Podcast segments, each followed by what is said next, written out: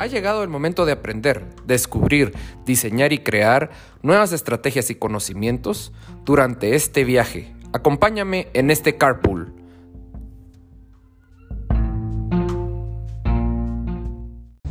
Hola, hola, bienvenidos a este episodio de Martes de Carpool, el primer episodio de la tercera temporada y el primer episodio del año 2022. Qué gusto poder estar con ustedes y espero que todos ustedes estén muy bien. Hoy vamos a hablar un tema que me he cuestionado en los últimos meses y que justamente ayer escuché un podcast de John Maxwell que hablaba precisamente de esto y qué importa más para una empresa, el crecimiento o cumplir con las metas. Y esta es una paradoja que tenemos nosotros y a veces tenemos preconcebido la idea de que si no cumplimos metas no estamos creciendo. Pero aquí viene algo bien importante y es qué quiero lograr yo con mi empresa. Claro, cumplir con metas es importante, importantísimo. Pero muchas veces por cumplir con esas metas nos desenfocamos completamente del crecimiento. Y a veces, a veces, sacrificamos el largo plazo por el corto plazo. Y es aquí donde viene el problema, porque tal vez a corto plazo vamos a tener buenos ingresos, pero en el largo plazo vamos a estar tronándonos los dedos para ver qué pasa. ¿Por qué? Porque tal vez tenemos una meta de ventas, tenemos que crecer un vender un 10% más que lo que vendimos el año pasado. ¿Qué es lo primero que hacemos? Bueno, saquemos promoción, 2 por 1, eh, descuentos. Y entonces eso, claro, va a hacer que vendamos más producto. Pero estamos obteniendo más rentabilidad en el producto, estamos consiguiendo realmente tener mayor alcance eh, en un futuro. No, no siempre cumplir con metas nos va a llevar a cumplir con nuestro fin objetivo que es de crecimiento. Las empresas que son de crecimiento están enfocadas en generar utilidades a largo plazo. ¿Qué quiere decir esto? Las empresas que están orientadas en crecimiento no están corriendo un sprint de 100 metros, están corriendo una maratón. Y así llevan el paso. Y muchas veces en algunos lugares vamos a tener que bajar la velocidad y en otros vamos a tener que subir la, la velocidad. Pero tenemos un fin, tenemos un fin que nos va a permitir conseguirlo. Y entonces me preguntan, pero Javier, ¿cómo puedo saber qué es lo que necesito? Si crecimiento o cumplir con metas. Y es la pregunta que siempre les hago. ¿A dónde quieren ir? Si su plan es crear una empresa, facturar lo mayor posible y venderlo, pues entonces ustedes tienen que cumplir una meta tienen que estar constantemente cumpliendo metas. Paz, paz. Vamos a vender, llegamos a la meta de vender 100%, ahora vamos a vender 110%, ahora vamos a vender 130% y en 5 años yo consigo a alguien que me compre la empresa y se la vendo. Si esa es tu meta. Pero si tu meta es crear una empresa que va a pasar de generación en generación, entonces ustedes tienen que estar orientados al crecimiento. ¿Y cómo van a estar orientados al crecimiento? Vamos a estar orientados al crecimiento a través de estrategias que nos permitan, uno, mejorar la relación con nuestros clientes. Dos, mejorar la relación con nuestros proveedores. Y tres, mejorar la dinámica empresarial entre la gerencia y el recurso humano. Son tres dinámicas importantísimas que no podemos perder de vista. Relación con los clientes. ¿Por qué vamos a tener que mejorar la relación con los clientes? ¿Por qué queremos mejorar la relación con los clientes? Simple y sencillamente porque ellos nos van a venir a decir, mira, fíjate que ahorita necesito este producto, me lo puedes fabricar. O mira, ¿qué posibilidad hay que podamos cambiar esta presentación? Los clientes, al tener una mejor relación con ustedes, van a decirles lo que realmente necesitan, lo que les duele. Y si ustedes pueden hacer algo, pues ya tienen una nueva línea de productos que ofrecerle al cliente. Así también les van a decir, no me está gustando esto de tu empresa. Y por la confianza que te tengo, esta situación me va a causar problema y al futuro yo no quiero perder la relación comercial con ustedes. Entonces ustedes pueden activar el plan de rescate en ese momento y no esperar hasta que y el cliente X porque ya no nos está comprando. Y cuando lo llaman, ah, mira, es que me fui con la competencia porque me cansé que me entregaran tarde, me cansé que me entregaran el producto incompleto o me cansé del pésimo servicio del cliente que tienen. Y ahí cuando ya se va, es difícil. Es más difícil recuperar un cliente que se perdió por servicio que recuperar un cliente que se perdió por precio. El cliente que se perdió por precio regresa por servicio. El cliente que se perdió por servicio ya no regresa. Y esto lo tenemos que tener bien presente. Vamos al punto número dos, que es relaciones con los proveedores.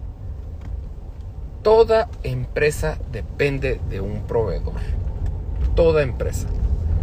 Y si nosotros tomamos a los proveedores como aliados estratégicos, vamos a tener la flexibilidad de poder crear con ellos productos que se diferencien del mercado, productos que satisfacen a nuestro cliente y que nos mejoran a nosotros en los costos. Podemos llegar con el cliente, con el proveedor y decirle, mira, yo ahorita te estoy consumiendo X cantidad de, de volumen si tú me ayudas a hacer esta estrategia, yo voy a pasar de consumir X cantidad a 2X. ¿Te interesa entrar conmigo al negocio? ¿Sí o no? Y en ese momento el cliente, el proveedor va a decir, yo tengo una buena relación con estas personas. He trabajado muy bien, nunca me han quedado mal en pagos. Sus órdenes de compra siempre son a tiempos y siempre cumplen con sus proyecciones. ¿Por qué no voy a entrar? Estaría loco de no entrar ahí. El proveedor, si lo vemos como un socio comercial, va a estar dispuesto a arriesgar junto con nosotros para conseguir el crecimiento en ventas, no solo de ellos, sino de nosotros también. Porque él está consciente que si nosotros crecemos, ellos van a crecer con nosotros. Y esa relación sinérgica que se genera entre socios comerciales permite el desarrollo de nuevas industrias y nuevos productos, mejorando la calidad del producto que estamos entregando. Y número tres, la relación que tenemos con el recurso humano. Cuando nosotros comprendemos el potencial que el recurso humano tiene dentro de la empresa y logramos ayudarlos a explotar su máximo potencial, el retorno que vamos a recibir nosotros va a ser al 10 por 1. El recurso humano es parte clave, es parte clave del, del éxito de una empresa. ¿Por qué? Porque es el que día a día está frente a una máquina, el que está frente a un cliente, el que está en bodega viendo cómo estiva mejor, el que está en la computadora viendo cómo optimiza recursos.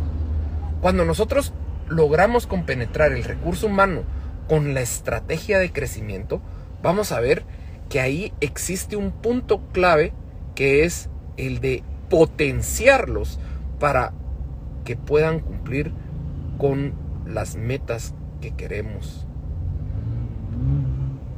Es ahí lo importante de invertir en el recurso humano una persona que a duras penas y camina 30 minutos al día, jamás va a poder subir el monte Everest. Porque no va a tener la condición física. La persona que sube al monte Everest tiene que prepararse, tiene que ejercitarse todos los días, tiene que crear un hábito alimenticio, tiene que mejorar física, mental y emocionalmente. Pero si nosotros no hacemos eso por ellos, las, personas se van a morir y no vamos a lograr cumplir con ese objetivo. Es por eso que cuando dicen administrar el recurso humano, esa palabra a mí me choca un poquito porque no administramos el recurso humano. Nosotros tenemos que potenciarlo para que ellos mismos cumplan con las metas. Y hoy, en estas fechas, es importantísimo eso. Porque estamos viendo un problema tremendo, por ejemplo en Estados Unidos, de personas que no quieren regresar a trabajar porque en la empresa se sentían atrapadas, se sentían perdidas o les desesperaba estar trabajando en esa empresa. Y ese es lo que se conoce ahorita como la gran despedida. Toda la, o la gran renuncia. Toda la gente que está en Estados Unidos ya no quiere regresar a trabajar porque en su trabajo sentía que tenían un tope, que no iban a lograr cumplir con las metas. Y entonces, ¿qué pasa? Esas empresas ahorita se están tronando los dedos. Veamos American Airlines. American Airlines se está tronando los dedos y ha tenido que cancelar un montón de vuelos porque no tiene el staff completo. El staff que tiene está sobretrabajado y muchos están contagiados por COVID. Pero de ahí vemos líneas aéreas como Delta, donde las personas están regresando a trabajar porque el ambiente de trabajo en Delta es un ambiente donde los permite crecer a ellos como personas y crecer profesionalmente mientras ayudan a crecer a la empresa. Entonces les pregunto yo a ustedes, ¿qué quieren lograr con su empresa? ¿Quieren un quieren hacer una estrategia de crecimiento o quieren hacer una estrategia de cumplir metas al corto plazo? Ojo, las dos están bien. No hay una mejor que la otra. Simplemente depende en los tiempos en que tú querrás estar. Si tú, como les dije, si tú estás pensando en vender tu empresa en cinco años, pues entonces la estrategia que mejor te va a ir es la estrategia de cumplir con metas. Pero si tu estrategia es desarrollar tu empresa a largo plazo, entonces enfócate en una estrategia de crecimiento. Las estrategias de crecimiento te ayudan a ti a tener una visión más clara a dónde quieres ir. Como te digo, a veces vas a tener que caminar lento, otras veces vas a tener que correr rápido. Es una maratón. Y eso es lo importante. Y ahora te dejo preguntas.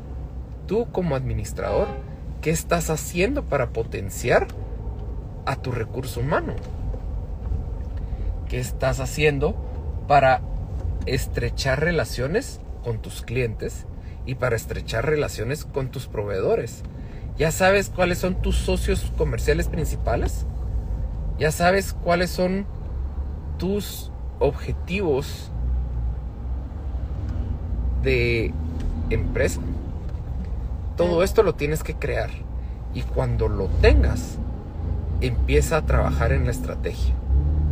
No podemos trabajar en una estrategia si no conocemos quiénes son nuestros clientes principales, quiénes son nuestros proveedores principales, cuál es la parte de nuestra cadena de valor donde más importa que le metamos. De mi parte, ha sido un gusto poder estar con ustedes, de verdad. Espero que tengan un martes increíble. Les deseo un 2022 lleno de éxito y muchas bendiciones. Y nos seguimos escuchando y viendo el próximo martes.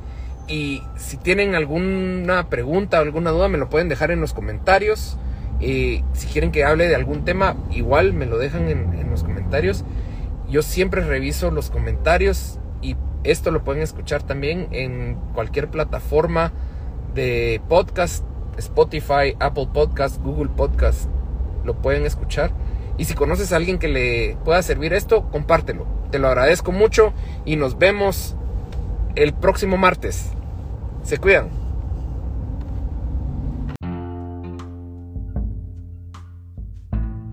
Nos apasionan los emprendimientos y las empresas. Ayudamos a encontrar el balance de vida entre trabajo y familia, ya que este es esencial. Esperamos que encuentres valor en este segmento.